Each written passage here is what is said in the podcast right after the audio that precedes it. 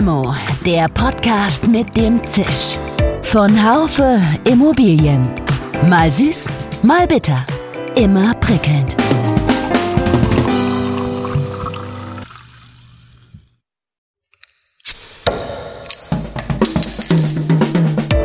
Limo, der Podcast mit dem Zisch.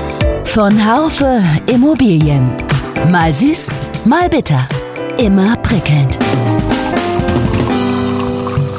Hallo und herzlich willkommen im neuen Jahr zur, man glaubt es nicht, mittlerweile 98. Folge von Limo, dem Podcast von Haufe Immobilien. Heute sprechen wir über aktuelle Entwicklungen bei den erneuerbaren Energien und ihre Einflüsse auf die deutsche, aber auch internationale Immobilienwirtschaft. Wir stöbern nach energiespezifischen Erkenntnissen, etwa aus der Europäischen Union, die auch für den deutschen Immobilienmarkt zielführend sein könnten. Und wir beleuchten die wichtigsten Marktherausforderungen, wenn etwa Mobilität und Immobilie zusammenkommen.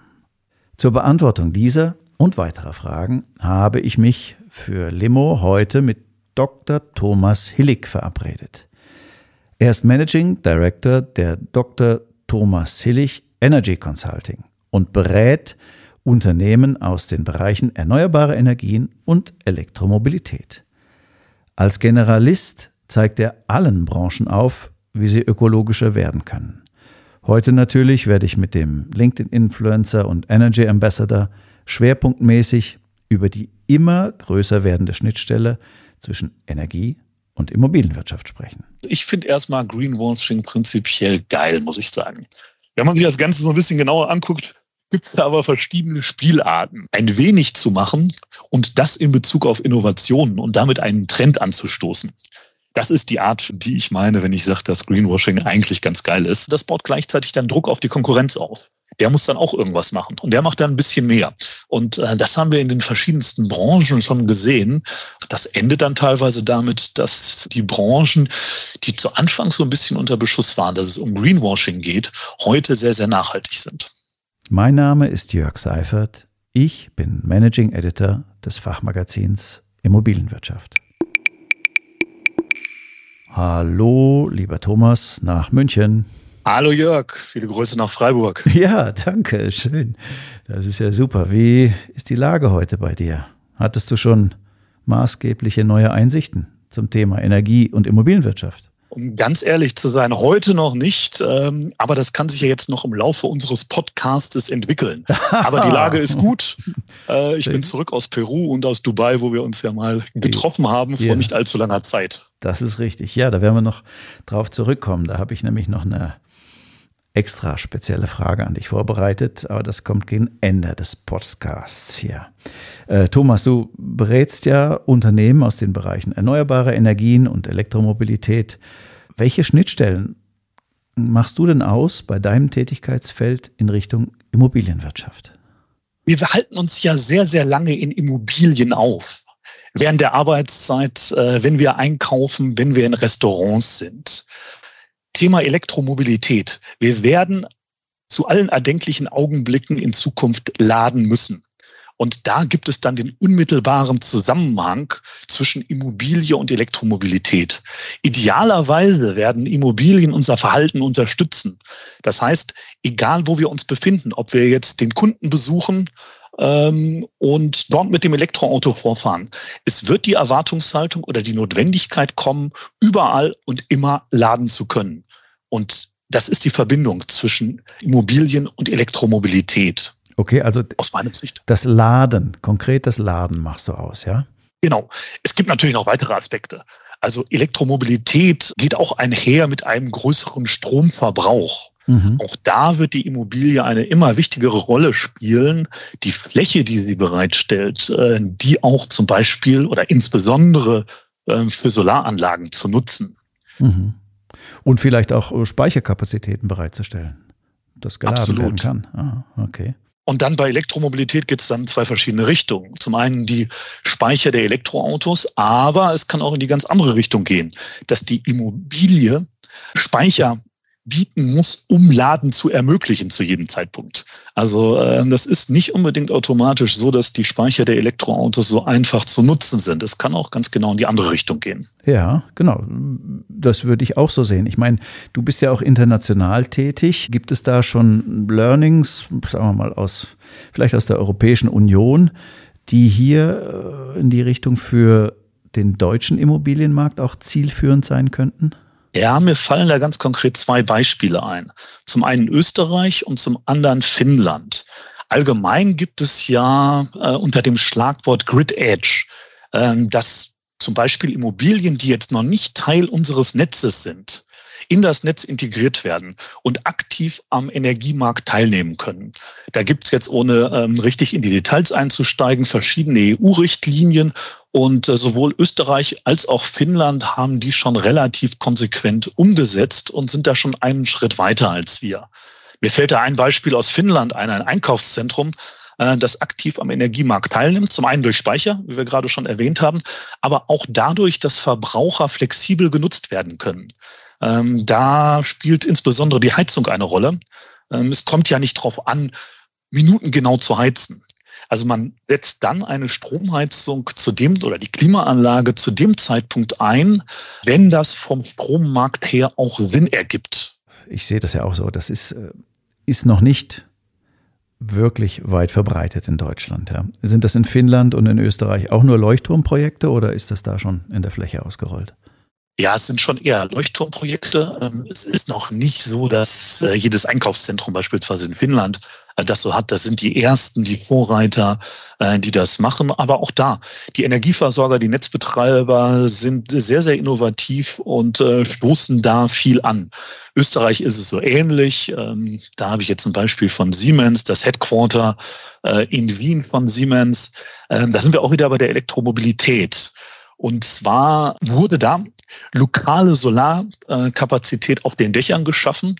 Ähm, letztendlich, weil vollkommen klar ist, dass in Zukunft äh, fast alle Siemens-Mitarbeiter auch Elektroautos haben werden und Siemens als fortschrittlicher Arbeitgeber äh, da entsprechende Lademöglichkeiten bereitstellen äh, muss oder will. Mhm. Und äh, da ist dann ein sogenanntes Microgrid geschaffen worden. Aber das ist jetzt auch nicht so, dass äh, wenn wir nach Österreich gehen, wenn wir uns äh, Headquarter von anderen Unternehmen angucken, äh, dass das überall der Fall ist. Da hat also jemand was geschaffen mit der neuesten Technologie und versuchen das natürlich dann auch anderen Kunden äh, schmackhaft zu machen. Mhm.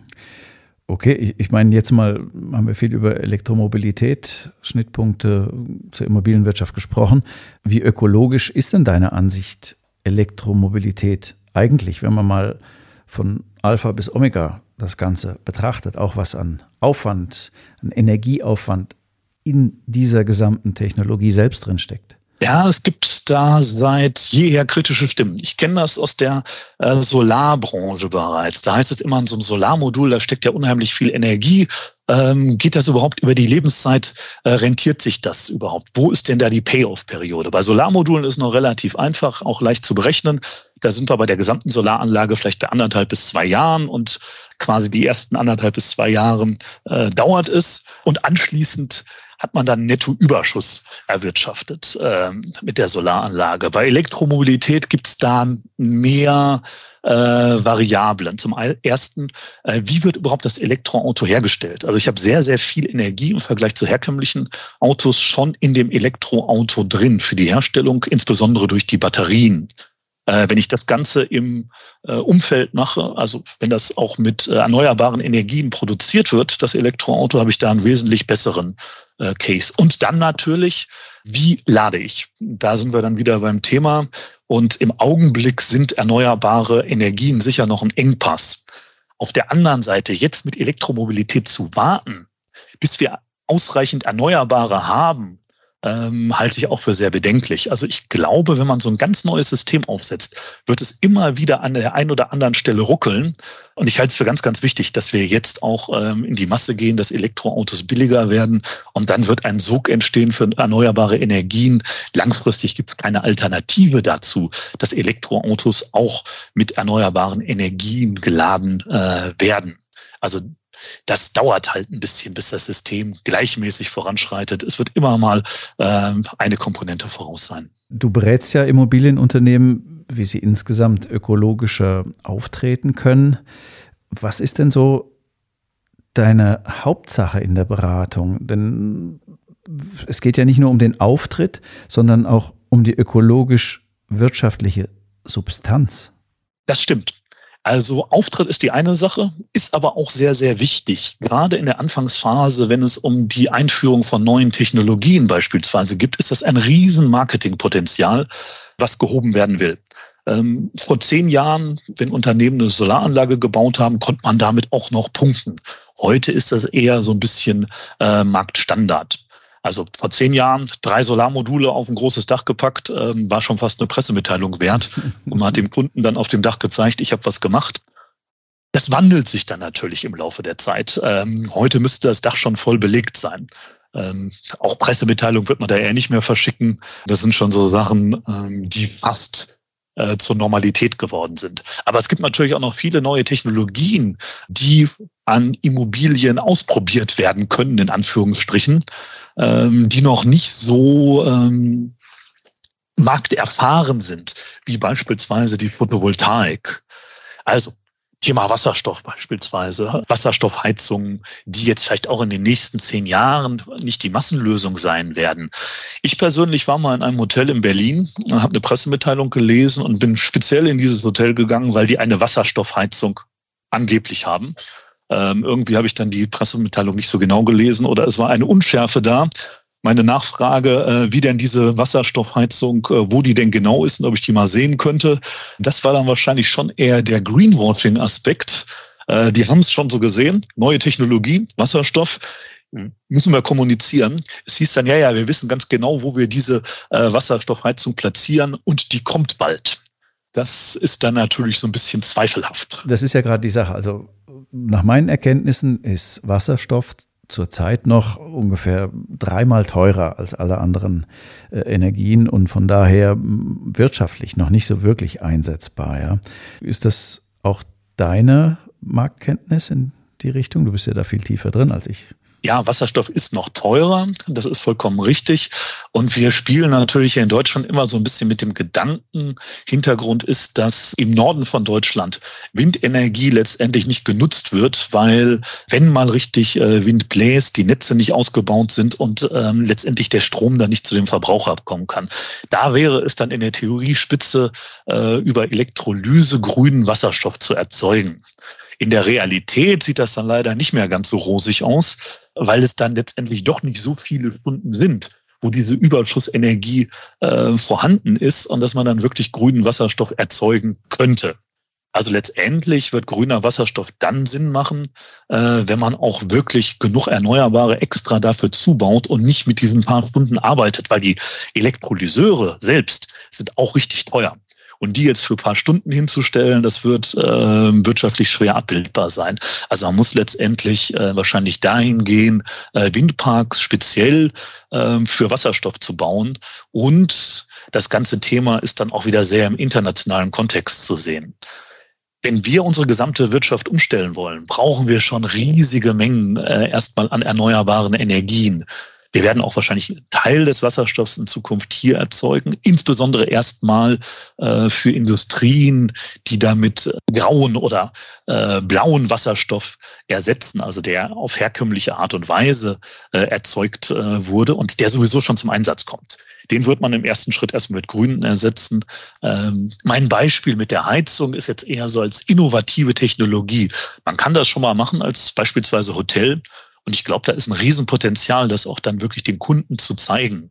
Hotels sind sehr nah am Kunden. Ja, ich meine, okay, also man muss ja aber auch äh, nicht nur, wie soll ich sagen, jetzt nach außen hin was postulieren, sondern es muss ja irgendwie auch, wenn man sich halt die ähm, teurere technologisch führende Variante leistet, muss es aber zumindest irgendwie auch funktionieren oder es muss ökologisch sein. Also das Greenwashing, äh, was auch über alle möglichen Zertifizierungen und so weiter manchmal betrieben wird, das ist doch noch relativ weit verbreitet. Wie kann man sowas vermeiden? Also ich finde erstmal Greenwashing prinzipiell geil, muss ich sagen. Wenn man sich das Ganze okay. so ein bisschen genauer anguckt, gibt es okay. da aber verschiedene Spielarten. es gibt diese eine Spielart, äh, was ich gerade schon mit dieser Heizung erwähnt habe, äh, also einfach zu sagen, dass man was macht, was man letztendlich nicht macht oder was nicht ökologisch ist. Äh, das ist dann, wenn man sich genauer anguckt, vielleicht auch nicht mehr so geil. Dann gibt es aber die zweite Spielart, ein wenig zu machen und das in Bezug auf Innovationen und damit einen Trend anzustoßen.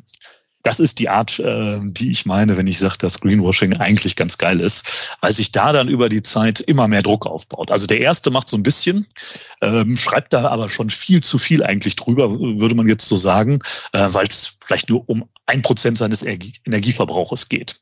Aber das baut gleichzeitig dann Druck auf die Konkurrenz auf. Der muss dann auch irgendwas machen und der macht dann ein bisschen mehr. Und äh, das haben wir in den verschiedensten Branchen schon gesehen. Und ähm, das endet dann teilweise damit, dass äh, die Branchen, die zu Anfang so ein bisschen unter Beschuss waren, dass es um Greenwashing geht, heute sehr, sehr nachhaltig sind. Ja, ich meine, Greenwashing als Druckaufbau ist, ist mir jetzt noch nicht so untergekommen, finde ich ganz interessant, aber dass man quasi erstmal mit Worten was beschreibt, was dann hinterher auch mit Taten ausgefüllt wird. Ja, ist interessant. Lass uns doch mal äh, zum Thema Investment und ähm, der Finanzierung der Schnittstelle zwischen Energie- und Immobilienwirtschaft kommen. Siehst du da, wir mal, Trends, Entwicklungen, wo jetzt schon jenseits der Subventionen etwas passiert? Was, was hat Potenzial? Wo wird hinein investiert? Gibt es vielleicht auch schon was von der neuen deutschen Ampelregierung dazu? Ja, bei der Ampelregierung, ich glaube, die müssen sich zu dem Thema auch noch so ein bisschen finden. Ich glaube, das Ziel ist da relativ klar, aber der Weg dahin ist zwischen den Extremen, zwischen Grünen und Liberalen äh, wahrscheinlich noch nicht so 100 Prozent offensichtlich. Aber wenn ich ein großes Dach habe, muss ich nicht unbedingt selbst investieren, selbst wenn ich den Strom vor Ort nutzen will. Da gibt's verschiedenste Modelle. Ähm, ich spreche jetzt nicht hier über so ein Mini-Bürogebäude, wo man dann äh, vielleicht 50 Solarpaneele installiert, also schon so größere, äh, vielleicht wieder ein Thema Shopping Center oder richtig große Bürogebäude. Hotels. Also da finde ich jetzt schon Unternehmen, die diese Investition für mich ähm, übernehmen und dann auch zum Beispiel den Mietern der Immobilie den Strom bereitstellen würden. Oder was heißt bereitstellen? Natürlich den Strom verkaufen würden. Also ähm, Stromversorgung wirklich auf sehr, sehr lokaler Ebene. Die bauen mir die Anlage aufs Dach, mir als Immobilienbesitzer und verkaufen den Strom ähm, meinen Mietern. Das ist durchaus was, was wir finden. Und die Rahmenbedingungen ja, sind teilweise noch so ein bisschen bürokratisch. Also da kann man vielleicht auch hoffen, wenn die FDP äh, da mehr zu sagen hat, dass da eine gewisse Entbürokratisierung stattfinden könnte. Nämlich letztendlich sind wir im Bereich Solarenergie doch schon da, dass das Ganze gar nicht mehr so vieler Subventionen bedarf. Ja, das ist ja mal was, wenn also wenn keine Subventionen mehr so benötigt werden, gibt es aus deiner Erfahrung so bestimmte Technologien, maßgeschneiderte Lösungen, die sich anbieten für die unterschiedlichen äh, Immobiliensegmente, also etwa Wohnen, Büro, Hotels hast du schon angesprochen. Hast du da, gibt es irgendwas, was für die eine oder die andere Branche am besten geeignet ist? Also die Solaranlage selbst ist eine ziemliche Commodity. Ähm, da muss ich mir letztendlich angucken, wie ist das Dach, äh, verträgt das Solar oder nicht bei Bestandsbauten. Dann ist eher die Thema, das Thema die Integration. Also wie kommt das, äh, kommt der Strom zu den Abnehmern in dem Gebäude? Und dann hängt es sehr stark davon ab. Handelt es sich um Haushalte, um äh, Wohnungen? Da wären wir dann bei dem Modell äh, Mieterstrom. Technologisch ist das wieder das ist eher eine Abrechnungssache. Also ich habe viele Parteien. Ähm, wie schaffe ich da Transaktionskosten zu minimieren? Äh, das wäre das Wichtigste. Büro ist so ähnlich, wenn das ein Mehrparteienbüro ist, auch ähm, nicht ganz so viele Parteien, aber auch ein ähnlicher Ansatz. Also von der äh, Technologie ist, ist ein Digitalisierungsthema. Die verschiedenen Schnittstellen, nicht nur ähm, wirklich die, den Strom, sondern auch die Abrechnung möglichst effizient zu gestalten. Ja, sehe ich ganz genauso. Ist ein klares Digitalisierungsthema, um Prozesskosten da gering zu halten. Ich äh, würde noch mal auf eine Frage kommen und zwar äh, jetzt gestern habe ich es wieder gehört, der Anteil der erneuerbaren Energien an der Elektrizitätserzeugung äh, ist ja im Vergleich zum Vorjahr in Deutschland äh, auf etwa 43 Prozent, sogar leicht gesunken, um fast ein Prozent. Ja, ich meine, wenn das jetzt nicht hochgeht, was was muss da eigentlich noch passieren, damit da endlich ein bisschen mehr Schwung in den Laden kommt? Ja, okay, dass es gesunken ist, hängt jetzt auch stark damit zusammen, dass das Jahr wahrscheinlich nicht so windreich war. Aber insgesamt wird immer Kapazität jedes Jahr zugebaut. Dass das nicht genug ist, ist auch vollkommen klar. Ich glaube, dass gerade im Bereich Windkraft ähm, das Thema da Entbürokratisierung ist. Also es dauert sehr, sehr lange.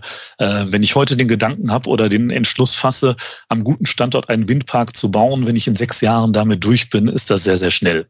Solar geht schon ein bisschen schneller, ist aber auch eine kleinteiligere Lösung. Da ist es dann wieder äh, teilweise schwierig, entsprechende Größen zu finden. Externe Investoren werden sich schwer tun, äh, jedem Privatier eine kleine Anlage aufs Dach zu setzen. Also die sind an großen Dachflächen interessiert. Und da gibt's dann auch wieder äh, schon ein bürokratisches Thema. Wer ist Energieversorger? Der externe Investor, der diese Anlage aufs Dach setzt, welchen Verordnungen muss der sich dann wieder äh, unterwerfen? Ähm, ja, welche Abrechnungspflichten kommen auf den zu? Also ähm, das ist dann auch durchaus ähm, nicht zu vernachlässigen. Dann die ganzen Freifeldanlagen, äh, Freilandanlagen, ähm, das ist so ein bisschen die Frage und äh, da sind wir auch dann wieder bei der Immobilie. Wollen wir das? Wollen wir unsere Äcker zukleistern ähm, mit Solar oder wollen wir dann doch lieber äh, Dachflächen, die bisher noch nicht genutzt sind, ähm, erstmal priorisieren, obwohl es natürlich immer ein bisschen teurer ist, auf dem Dach zu bauen, weil es kleinere Anlagen sind, weil man entsprechende Gerüste eventuell, je nachdem, um was für Dächer es sich handelt, aufbauen muss. Äh, also äh, die Kosten für die Anlagen sind da äh, aus verschiedensten Gründen leicht höher. Aber die Akzeptanz ähm, ist in der Regel größer. Mhm. Ich meine, Photovoltaik ist ja bereits auch eine, eine, eingeführte, in Anführungszeichen fast schon eine alte äh, Technologie, äh, die man auch ohne Subventionen jetzt äh, betreiben kann und so weiter. Wird vielleicht auch irgendwann ja, vielleicht überholt sein. Keine Ahnung, wie das in 10, 15 Jahren aussieht. Aber ich, ich hätte gerne auf dieser Grundlage nochmal von dir gewusst, auf welche Technologien, also du hattest schon jetzt auch Windtechnologie mehrfach genannt, auf welche Technologien sollte man setzen, ähm, um früh jetzt dabei zu sein bei neuen Technologien? Was kann man, was weiß ich, als großer Gewerbetreibender mit einer großen Gewerbeimmobilie, was, was kann so jemand tun? Ja, Wärmepumpen wären da vielleicht noch ein Thema. Ähm, du hast vollkommen recht erstmal. Ausgangspunkt, äh, Solar ist etabliert, das Technologierisiko ist total gering. Erster Schritt, äh, fast No-Brainer, habe ich wirklich das Gebäudepotenzial genutzt. Dann gibt es aber auch Solar und ähm, Standard und gebäudeintegrierte Solaranlagen. Das wäre dann ein anderes Thema. Ähm, die sind dann erheblich teurer. Will ich ja auch in die Fassade gehen beispielsweise. Mhm. Ähm, da ist die Ausbeute geringer äh, und weil es wirklich optisch ansprechend integriert werden muss, sind die Anlagen teurer. Ähm, aber nichtsdestotrotz würde das dann zu einer optimalen Nutzung der Fläche, also wieder äh, Alternative, ich kleister meine Äcker zu oder baue im Norden von Deutschland noch mehr Windanlagen oder fange auch in den Alpen an, äh, noch größere Windparks zu bauen. Das sind dann immer so ein bisschen die Alternativen. Es gibt auch äh, im Windbereich kleinere Anlagen, die man lokal zum Beispiel an Gewerbeparks bauen könnte, äh, an Büro oder für Büroimmobilien äh, wären auch Ansätze. In der Erzeugung, in der lokalen Erzeugung, äh, glaube ich weiter, dass kein Weg über Photovoltaik vorbeiführen wird, aber halt noch mehr und noch effizienter. Wenn ich auf mein Dach Module baue, die 20 Prozent effizienter sind, habe ich bei der gleichen Fläche äh, eine Anlage, die 20 ähm, Prozent mehr Strom liefert, um das mal vereinfacht auszudrücken. Ähm, und insofern könnte es wirklich irgendwann dahin gehen, aber wir erleben jetzt auch keine ganz großen Technologiesprünge im Solarbereich. Von Jahr zu Jahr werden diese Module so ein bisschen effizienter. Ich sehe jetzt nicht die ganz große Gefahr, wenn ich heute in eine Solaranlage investiere, dass ich dann in zehn Jahren ein Asset habe, was eigentlich dann nicht mehr richtig genutzt werden kann. Also Gefahr, würde ich sagen, eher gering. für mich ist das ein No-Brainer, letztendlich äh, gerade Solar zu bauen. Alles klar, äh, das ist äh, gut von dir zu hören. Da kennst du dich zehnmal besser aus als ich, der ich ein, nur ein Journalist in diesem Thema bin. Ich würde nochmal äh, ein anderes Thema ansprechen, weil ähm, zurzeit sind alle peinlichst äh, genau äh, dabei, ihren Immobilienbestand zu untersuchen, die großen Fonds zumal, um Stranded Buildings, Stranded Assets zu vermeiden. Kann der Einsatz von erneuerbaren Energien im gewerblichen Bereich äh, dazu beitragen, Stranded Assets auch zu vermeiden? Was hat es da einen Anteil? Was würdest du sagen? Ja, bei Stranded Assets bist du sicher der größere Spezialist. Ich kenne da nur diesen kleinen Bereich. Äh, für mich ist das immer, ich gehe mal davon aus, dass es eine langfristige Analyse ist. Ähm, Vorteil von Erneuerbaren ist natürlich, dass man sehr, sehr kurzfristig handeln kann. Also letztendlich in ein paar Monaten kann ich eine Solaranlage draufsetzen. Ob ich das heute mache oder in fünf Jahren, wenn ich dann beispielsweise so ein Gebäude wirklich ähm, verkaufen will, ist wahrscheinlich da erstmal nicht so relevant. Also da gibt es nicht den Zeitdruck, jetzt was zu tun, dass ich kurz, dass kurzfristig irgendwelche Fristen ähm, verstreichen. Es ist natürlich auf alle Fälle eine Leuchtturmwirkung. Also ich baue jetzt eine Solaranlage und ich äh, kann zumindest den Eindruck äh, erzielen, dass ich jetzt ein besonders modernes Gebäude habe, wo ich die verschiedenen Potenziale gehoben habe. Vielleicht schaffe ich es damit. Das hängt natürlich auch davon ab, wer dann wirklich das äh, Building, äh, das Gebäude äh, beurteilt, so ein bisschen ähm, über andere Sachen hinwegzutäuschen über andere Mängel des Gebäudes. Könnte ich mir vorstellen. Also ich kenne das aus anderen Bereichen. Auch selbst Unternehmen, die besonders ähm, äh, fortschrittlich im Bereich Nachhaltigkeit sind, werden zum Beispiel am Kapitalmarkt teilweise auch ähm, durchaus mit einem Plus bewertet. Vielleicht ist das bei Stranded Buildings genauso, dass da der Analyst das Kreuz setzt und dass das dann ähm, schon relativ hoch in die Bewertung eingeht. Aber das hängt wahrscheinlich dann wirklich von dem Analysten ab. Ja, und es, ja, hängt ja auch noch von anderen Bestandteilen dieser Immobilie ab. Wie gesagt, woraus besteht sie, wie ist sie finanziert und so weiter. Äh, aber ich, das hat mich jetzt nun mal interessiert. Also du sagst, okay, kann man, äh, kann man versuchen, um da vielleicht eine Art Leuchtkraft zu erzielen. Ähm, ich würde jetzt gerne schon so langsam zum Ende kommen und jetzt doch nochmal auf die Expo 2020 in Dubai äh, zurückkommen. Da waren wir ja zusammen. Was hast du von dort für Impulse in Bezug auf die weltweite oder wir, speziell auch die deutsche Immobilienwirtschaft mitgenommen? Gibt es da irgendwas, was, was schon ein bisschen den Weg weist, was kommen wird? Ja, also ich glaube, dass wir schon dahin kommen, auch wenn das jetzt noch nicht deutschlandweit wirklich als Verordnung verabschiedet ist, dass wir auf jedes Dach letztendlich ähm, Solar bauen müssen. Das heißt, dass nicht unbedingt nur die Erzeugung dann äh, im Vordergrund äh, steht, sondern auch der optische Aspekt. Also ähm, Solaranlagen werden dann auch immer mehr zum normalen Baumaterial, äh, mehr oder weniger, weil sie an den verschiedensten Stellen integriert werden können.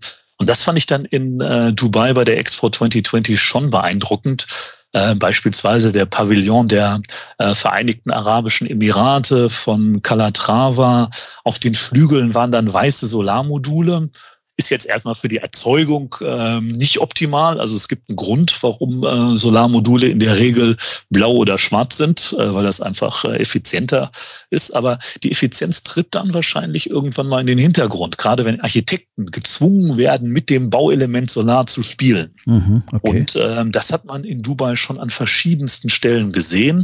Man muss natürlich auch sagen, dass in Dubai bei der Expo 2020 die Kosten wahrscheinlich eher eine sekundäre Rolle gespielt gespielt haben. Ja, das ist, kann man also so gerade wenn man sich das Calatrava-Gebäude äh, anguckt, äh, wenn man da gegenrechnet, was wird wirklich produziert, äh, das möchte ich jetzt nicht eins zu eins der deutschen Immobilienwirtschaft empfehlen, aber es werden hier mal gewisse Akzente gesetzt. Und ähm, auch wenn es nicht eins zu eins übertragbar äh, sein wird, der Trend, der ist da sicher schon ablesbar. Also gebäudeintegrierte Solaranlagen in Fassaden, in, aller, in allen möglichen Spielformen, fand ich sehr beeindruckend. Wir geben dir, Thomas, eine Runde Limo aus, die du mit einem Menschen deiner Wahl trinken kannst. Das kann eine lebende Persönlichkeit sein. Es kann jemand, der schon Geschichte ist, sein. Es kann jemand aus einem Fantasy-Roman oder sonst woher sein. Mit wem würdest du diese gerne trinken? Oh, das ist ja eine schwere Frage. Ich selbst bin ja nicht so der Limo-Typ, aber wenn du mir eine Limo ausgibst, bin ich dabei. Ah, ich schwanke zwischen Obama okay. und Joschka Fischer. Beides sind so charismatisch, dass man mit denen durchaus auch mal eine Limo trinken könnte und es wird nicht langweilig. Yeah. Ich habe da eher das Gefühl, dass Joschka Fischer nicht so der Limo-Typ ist, sondern eher Barack Obama. Mhm. Ähm, vor dem Hintergrund würde ich ihn auswählen. Und ähm, ja, da gibt es sicher viele spannende Sachen. Gäbe es viele spannende Sachen zu diskutieren. Ja, das glaube ich auch. Ja, äh, interessante Wahl. Thomas, äh, herzlichen Dank nochmal für deine Einsichten hier aus äh, deiner Warte. Mach's gut und auf Wiederhören. Ich danke dir, Jörg. Vielen Dank. Bis bald. Tschüss. Ciao. Das war Limo, der Podcast von Haufe Immobilien mit Dr. Thomas Hillig.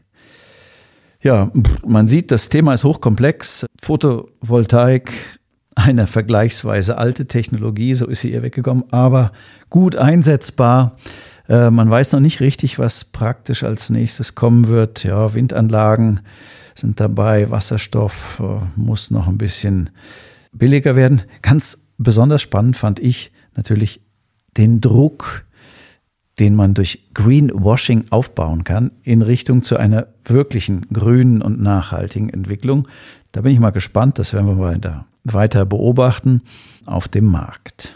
Ja, Vielen Dank fürs Zuhören, liebe Limo-Fans. Ich hoffe, Sie hatten auch diesmal einige Aha-Momente.